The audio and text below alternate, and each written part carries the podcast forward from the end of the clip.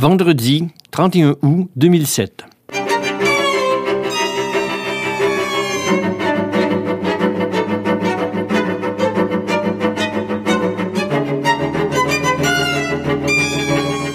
Mon nom est Paul Lefebvre et je suis en compagnie de mon collègue Guy Varin et nous vous souhaitons la bienvenue à cette balado-diffusion du théâtre français. Aujourd'hui, nous allons ensemble parler du Festival Zone théâtrale qui aura lieu dans la région d'Ottawa-Gatineau du 6 au 15 septembre prochain.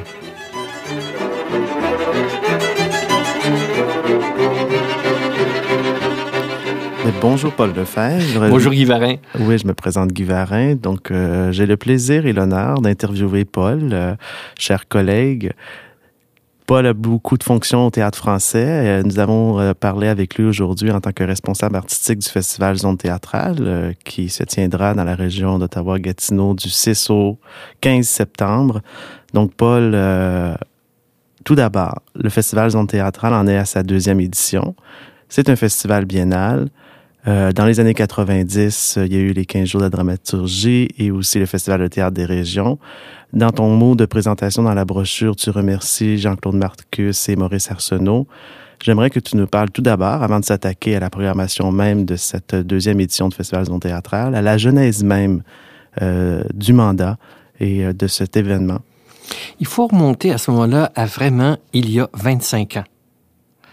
Quand Jean-Claude Marcus est arrivé au Centre national des arts, euh, alors qu'André Brassard était le directeur artistique, euh, Jean-Claude a commencé à travailler dès ce moment-là à ce que le mandat national du Théâtre français du Centre national des arts se manifeste entre autres par la chose suivante, un soutien aux professionnels de théâtre francophone dispersés, je dirais, dans le très très vaste espace canadien. C'est-à-dire que à cette époque-là, il faut se souvenir des gens qui travaillaient professionnellement, que ce soit à Caraquette ou à Winnipeg ou à Edmonton. Déjà qu'ils travaillent aujourd'hui dans des conditions qui sont pas toujours évidentes, à l'époque, ce l'était encore moins. Et c'était aussi de fournir non seulement un appui à ces gens-là qui pouvaient se manifester par de l'argent, mais aussi un interlocuteur artistique, qu'un artiste parle avec eux et qui est quand même une circulation. Cette préoccupation de Jean-Claude Marcus, lorsqu'il est devenu le coordonnateur du théâtre français dans les années 90, s'est aussi manifestée justement par ce que euh, tu as mentionné, les dix jours, puis les quinze jours de la dramaturgie des régions, et puis en 1999 et en 2001, le Festival du théâtre des régions que dirigeait Maurice Arsenault. Ces festivals-là s'étaient bâtis, je dirais, sur euh, beaucoup de prières, de bonne volonté et un financement qui reposait, pour euh, paraphraser les Anglais, sur une aile et une prière. Tout à fait. euh, ça crée des problèmes, ça crée des tensions aussi avec euh, l'association qui représente les compagnies avec lesquelles on travaille beaucoup pour ce type de festival. Euh, et on a pris la solution, je dirais, classique au Canada. On a commandé un rapport et on a recommandé des on a demandé dans le rapport de mettre des recommandations. Il est apparu deux choses de ce rapport qu'un type de festival, euh, un festival qui a ce mandat de présenter des œuvres d'artistes professionnels issus des communautés francophones du Canada et aussi, c'est accroché à ça, euh, des gens qui au Québec travaillent dans les régions, c'est-à-dire hors de la ville de Québec et de la ville de Montréal, qu'un festival ayant ce mandat-là était non seulement une chose souhaitable, mais nécessaire. Deuxième des choses, euh, que ce festival-là soit une production du théâtre français, qu'il bénéficie d'appui financiers stables selon un protocole du Conseil des arts du Canada et du ministère du patrimoine canadien. Bon, je sais, je parle beaucoup de cuisine de Poutine, mais c'était comme établir un trépied solide. Non, c'est important. Centre national des arts, patrimoine canadien, parce que le patrimoine canadien s'occupe à la fois euh, du soutien aux minorités linguistiques et à la fois aussi de la politique des arts. Et le Conseil des arts du Canada, bon, bien sûr, dont c'est la fonction de euh, favoriser, de soutenir les arts euh, dans le pays. Alors, on établit un solide trépied. Et puis, on voulait aussi, et ça c'était une chose extrêmement importante, que ce festival-là avait beau avoir un mandat qu'on pourrait presque qualifier de découpage politique, mais que l'artistique devait primer. Et puis une chose qui m'a fait extrêmement plaisir dans les recommandations est arrivée cette chose qui, moi, je me dis, mon Dieu, dans un rapport officiel, on recommande que Paul Lefebvre prenne la responsabilité artistique de la chose. Ce qui est arrivé. Ce qui est arrivé. Donc en 2005, en 2005 a eu, la première édition. a eu lieu la première édition. Euh, on doit dire que c'est une édition qui a très bien marché. Oui. Ça a prouvé une chose, c'est-à-dire que moi, il y a une chose que je voulais prouver, c'est-à-dire que euh, on se le cachera pas, pour les métropolitains, les gens qui travaillent dans la francophonie canadienne, euh, on, je veux dire, on les soupçonne d'un professionnalisme léger et euh, d'être, au point de vue artistique, euh, en guillemets, non pertinent, hors du circuit tout ça, tous les préjugés. Et on a vu tout, le contraire tout, à tous les préjugés. Les, on a vu différents festivals. Après, le, le, succès de la première édition, tant public que critique, l'a démontré. L'a démontré parce que euh, l'éloignement pose ses difficultés, principalement en termes d'accès à des ressources humaines. Oui. Mais en même temps, l'éloignement a deux avantages. L'éloignement permet une concentration des artistes dans leur travail et deuxième des choses, permet aussi un travail de fond qui se fait en dehors des modes superficiels. Oui. Et à partir du moment où on a des artistes très conscients de leur art et qui, comme tout bon artiste, travaillent sur la question fondamentale, oui, je fais du théâtre, mais comment ça fonctionne aussi le théâtre? Et quelles sont les possibilités du langage, des divers langages qu'utilise la représentation théâtrale? Il y a un travail d'intelligence sur les formes qui se fait. Et moi, c'est ce travail-là auquel je suis particulièrement sensible comme responsable artistique du festival. C'est-à-dire que il y a deux choses qui m'intéressent dans le développement des formes. Il y a d'abord au point de vue de l'écriture. J'avoue avoir un préjugé favorable aux écritures nouvelles. Euh, on n'a rien qu'à regarder la programmation du premier festival et de ce festival-ci. Le nombre de textes nouveaux domine nettement le festival. Et euh, même si euh, quelquefois on reprend des textes, comme pour le spectacle d'ouverture de ce festival-ci, Le chien de Jean-Marc Dalpé, eh bien, c'est aussi une réflexion sur l'histoire la création, l'historicisation. Et ça, c'est Mhm. une chose qui est extrêmement importante. Euh, ça, c'est intéressant dans l'espace canadien. Euh, parlons donc de ça.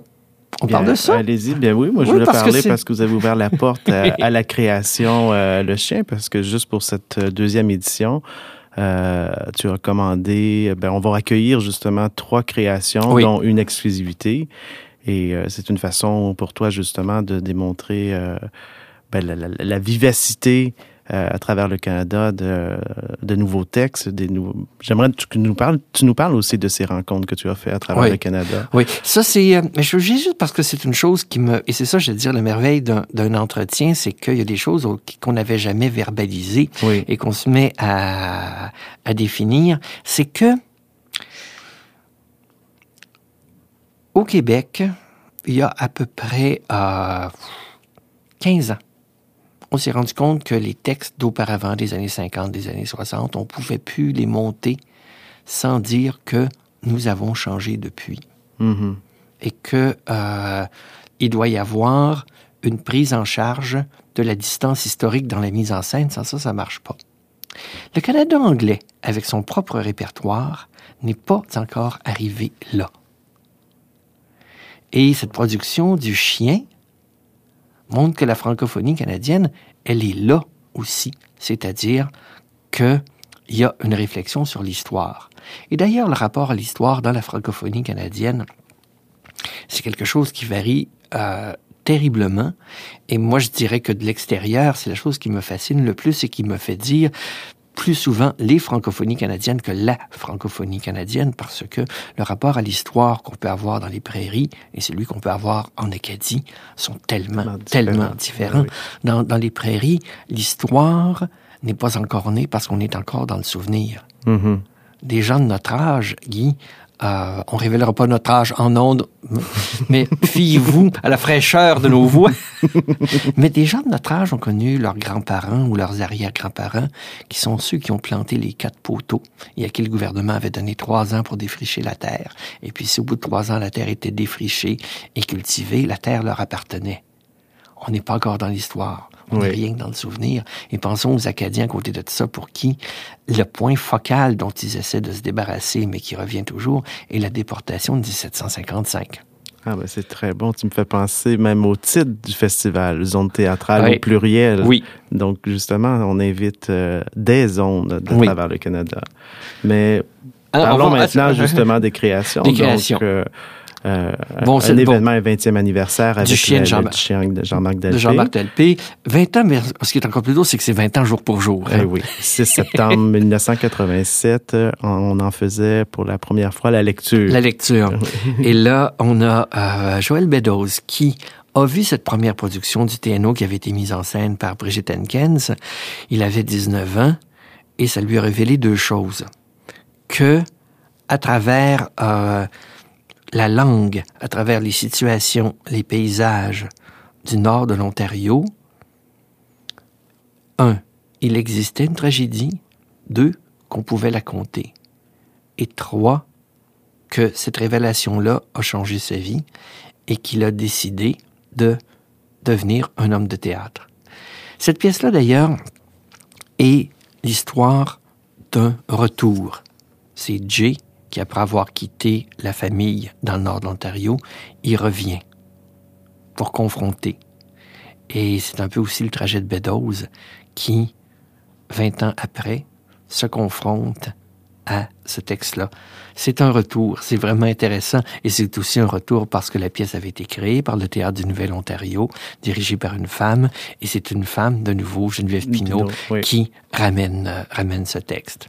Et tiens, parlant de femmes, on va juste faire un petit glissement vers l'autre création. Ça doit... Écume, Anne-Marie White. Eh Anne-Marie White. Nouvelle compagnie, le Théâtre de la Cabane Bleue. Oui, installée eh sur un rang à North Lancaster et puis justement attenant à la maison où habite Anne-Marie White, il y a une cabane qui, sous un certain angle, paraît bleue.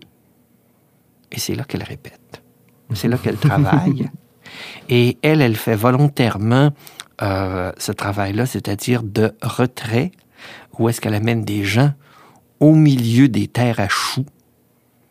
Et puis des champs de choux perdent de vue au nord, au sud, à l'est, à l'ouest.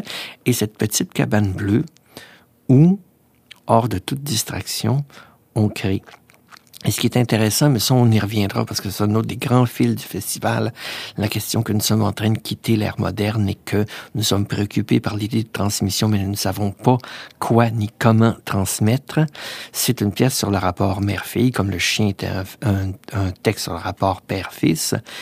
Et c'est l'histoire d'une femme qui, lorsqu'elle réalise qu'elle est enceinte, retourne dans le village de son enfance pour en parler à sa mère. Le hic et la merveille de la pièce, c'est que la mère est morte depuis dix ans. Mm-hmm. Et ce qui est aussi extrêmement ambitieux dans le travail d'Anne-Marie White, qui signe et le texte et la mise en scène, c'est la préoccupation qu'a Anne-Marie d'utiliser les ressources de tous les langages du théâtre. Et ce qui fait que Anne-Marie, euh, c'est à la fois dit, mais tous les mouvements sont pratiquement chorégraphiés, c'est-à-dire que euh, rien n'est laissé au hasard dans le travail de la voix, dans le travail du corps.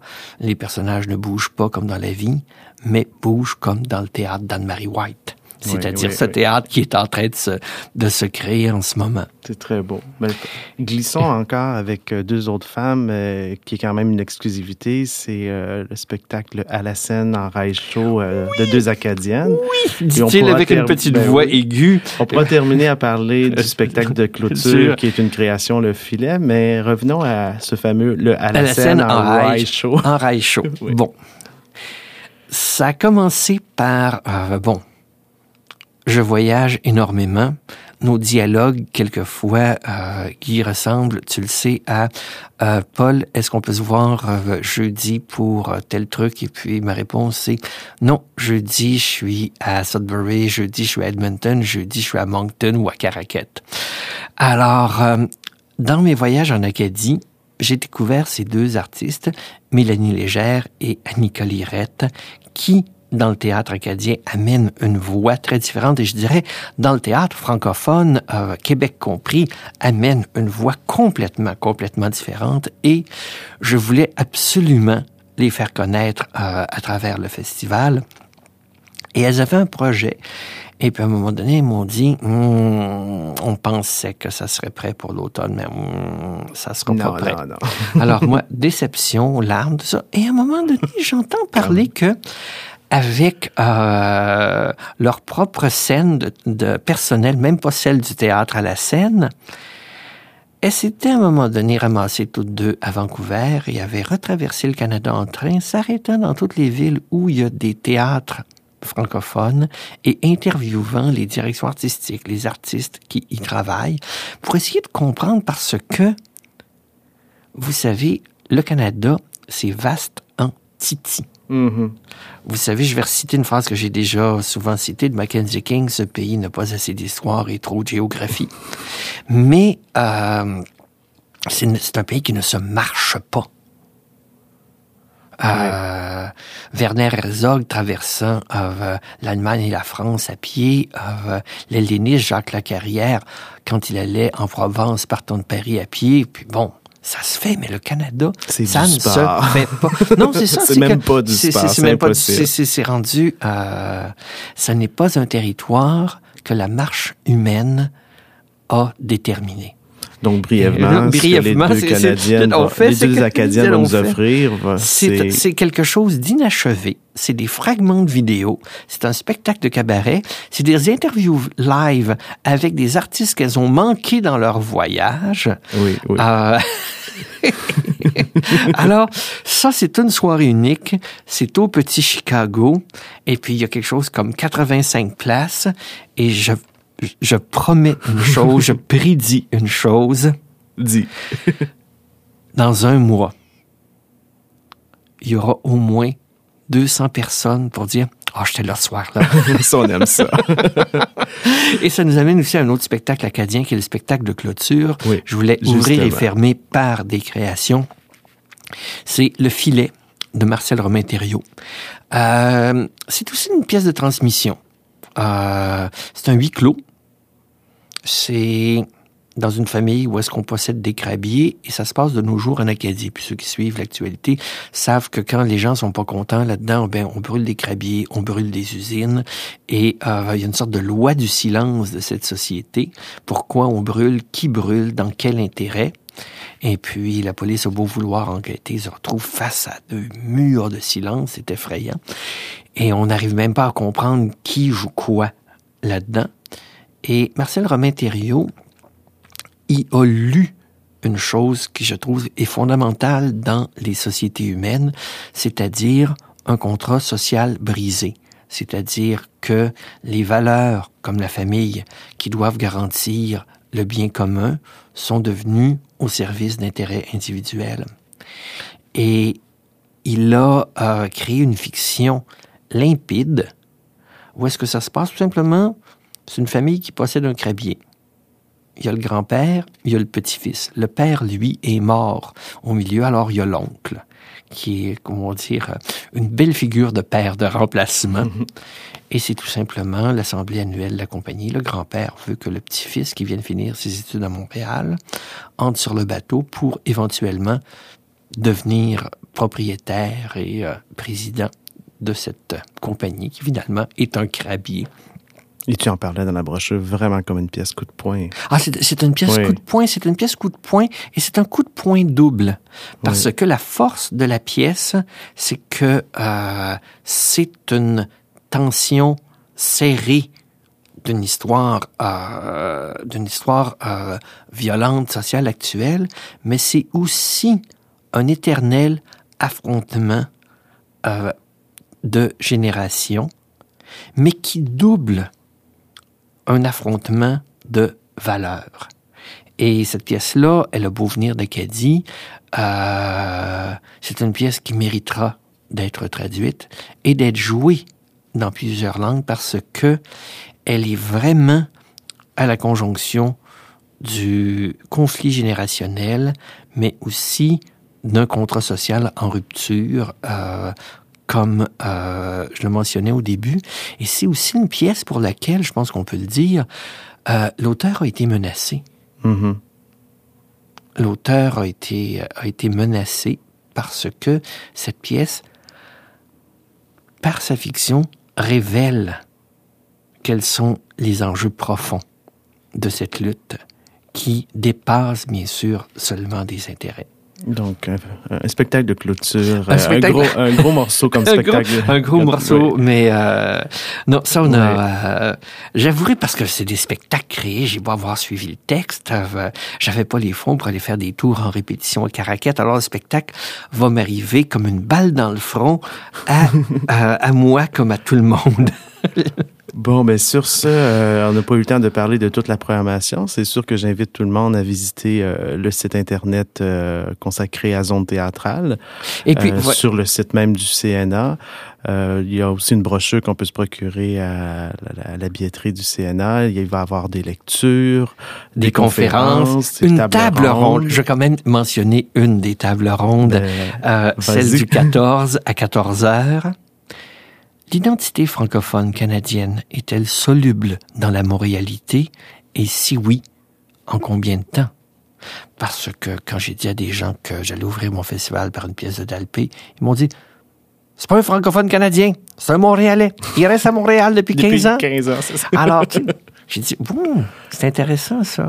Oui. À partir de quand, quand on perd son identité. On perd son identité. oui, Et oui. puis, euh, est-ce qu'on la perd plus vite à Trois-Rivières ou à Montréal, ou moins vite à Trois-Rivières? Parce que Montréal est plus corrosif? Bref, mais il y a aussi une chose, euh, et je vais poser l'hypothèse, euh, peut-être que la table ronde va révéler une chose, et je le souhaite. Et on se quitte là-dessus. C'est bon. Que l'identité artistique des francophones du Canada se définit de plus en plus par leur art, c'est-à-dire que les moyens qu'ils emploient, les langages qu'ils emploient, le type de métaphores qui sont développés dans le jeu, dans la scéno, dans les costumes, a maintenant une identité artistique propre.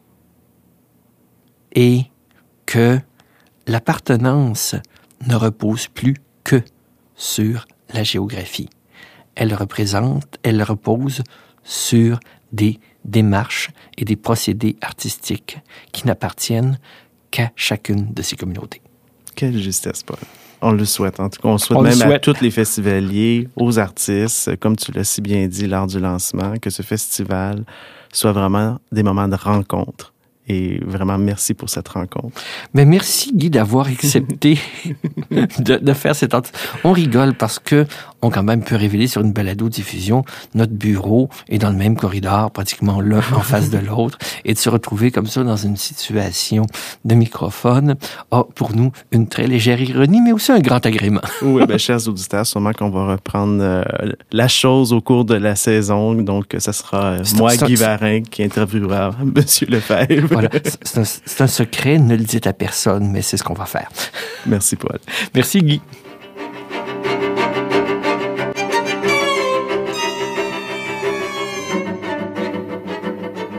C'était Paul Lefebvre et Guy Varin du Théâtre français.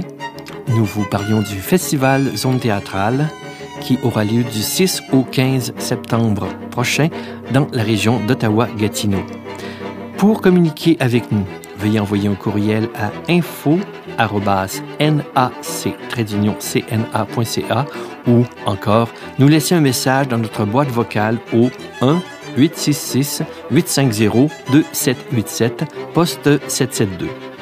Et pour tout savoir sur le CNA, ses activités et ses présentations artistiques, nous vous invitons à consulter notre site internet au www.nac-cna.ca. C'est Paul Lefebvre et Guy Varin qui vous disent au revoir et qui vous invitent à suivre ces balados-diffusions qui accompagnent les présentations du théâtre français. Notre prochain rendez-vous en octobre pour Où? Un repas à la campagne de Jean-Marc Dalpé, dans la mise en scène de Fernand Rainville, une production du Théâtre de la Manufacture.